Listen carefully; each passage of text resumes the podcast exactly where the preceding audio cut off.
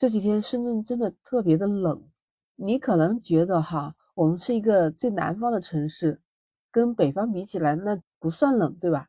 但是你要知道，就是在上周的时候，我们一般的人都是穿长袖，就一件哈，稍微体质好的，他们是在穿短袖，尤其到中午特别热的时候，大家都是撸起袖子来的。你说，突然到这个星期就急剧的降温。这样呢我们大家都受不了了。你看，突然就已经都穿棉袄的穿棉袄，不穿棉袄，至少那个加绒的什么卫衣、什么衣服都得拿出来了。不用说，都知道已经进入了冬至，就是最冷的时候，数九寒天呢。都说冬至大过年，也是最好的养生的时候。那你知不知道，其实男生和女生养生也是不一样的哦。欢迎收听，你好，我是丽萨，我在深圳向你问好。你看，就这样说吧。今天有个朋友，他就给我送了一个口罩，其实是一个就是特别精致的装饰用的吧。但是那个口罩特别漂亮，就满钻的那种粉粉的。它有多少的防护作用就不说了，但是确实是特别的好看。我朋友都说，哇，口罩还能做成这个样子啊！就是口罩的全面都是那个小珠子。在那个灯光或者是太阳光底下就闪闪发光的，是那种很淡的、很淡的粉色，戴在脸上真的特别好看。我想大多数的女孩子都会喜欢的。但是你要拿给男生看，男生就会觉得，哎，不就是个口罩吗？做的花里胡俏的。其实你看，男女还是有别的，对吧？有些方面啊，尤其是讲养生的时候，我们男生和女生的生理结构上就决定了，其实。男女是有不同的养生方法的。我看到一个医学杂志里面，嗯，专家医生都是这么说的，都说男性属阳，女性属阴，对吧？你看阳刚之气都是说男性，所以他是觉得男性是要靠这种谷物来养自己的气血，就保持自己体力充沛。那就是说，在尤其是像冬至这个时候开始养生的时候，就要养精蓄锐。它的精气主要来源于肾气，所以他们也叫补阳气。在中医里面，补阳气的这种食品不是很多嘛？就像枸杞、淮山、栗子、黑芝麻、莲子，这些都是补肾的。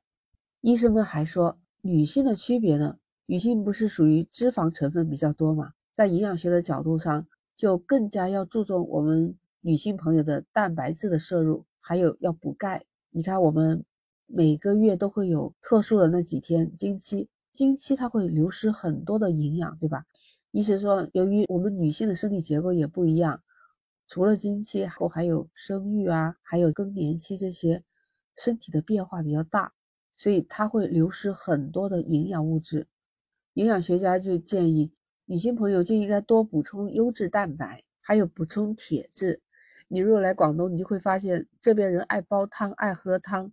在冬至已经到来，这个冬季啊，他们就会经常拿一些像黄芪、党参、当归、人参、熟地，还有那些枸杞、阿胶、大枣、龙眼，还有乌鸡啊，这些都去煲汤。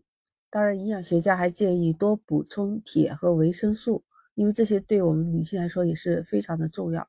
那女性朋友应该多吃哪些呢？多吃一些豆制品、动物的肝脏、鱼虾、鸡肉、大枣。红枣、黑木耳、花生，哎，我跟你说，花生啊，最好是这个带红皮的花生是最好的，养血的。这个我不只是听营养学家说的，其实很多老一辈的哈老人家都这么跟我们说。